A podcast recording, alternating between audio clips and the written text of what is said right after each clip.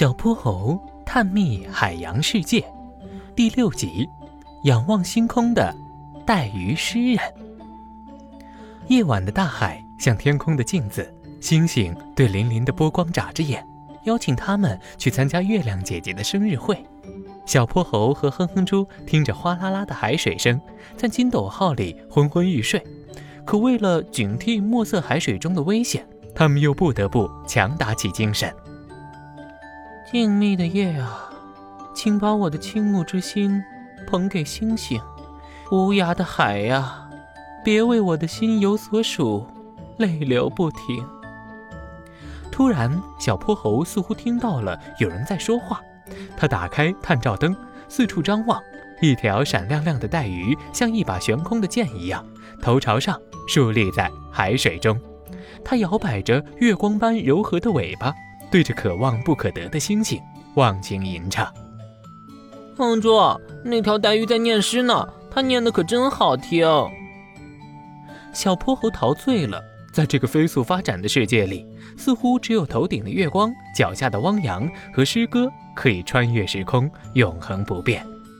是啊，不过它有点滑稽，喜欢星星也不用非得竖着游吧？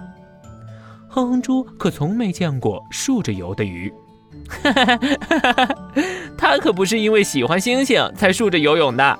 带鱼属于洄游性鱼类，有昼夜垂直移动的习惯。它们白天群栖息于中下水层，晚间上升到表层活动。而且带鱼由于身形细长，很容易就被天敌发现。在海水中保持竖立状态，不仅可以节省体力，更方便隐藏自己的伺机捕食。小泼猴轻轻笑了几声。带鱼诗人还在仰着头遥望星空。当一条鱼喜欢上一颗星星，这是多么令人心碎的故事！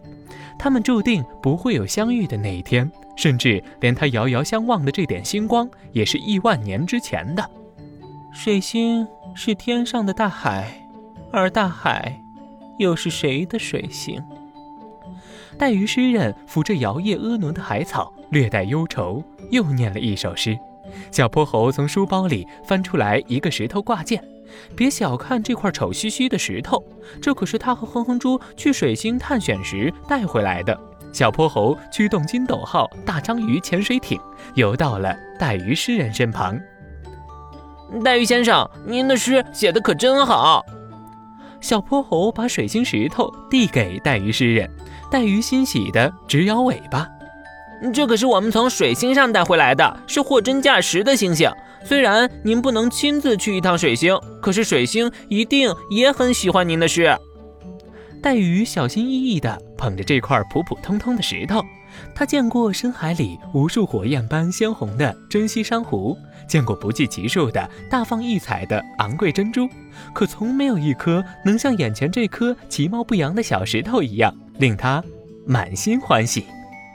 这真是太贵重了，我该如何感谢你们？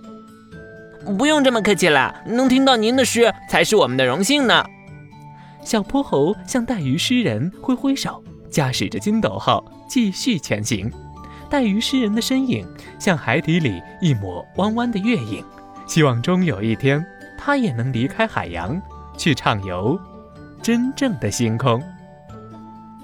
小朋友们，小泼猴来考考你。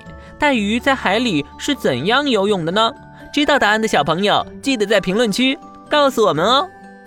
接下来，小泼猴和哼哼猪将带领大家去探索大海的更深处，那里还有更多好玩有趣的东西在等着我们。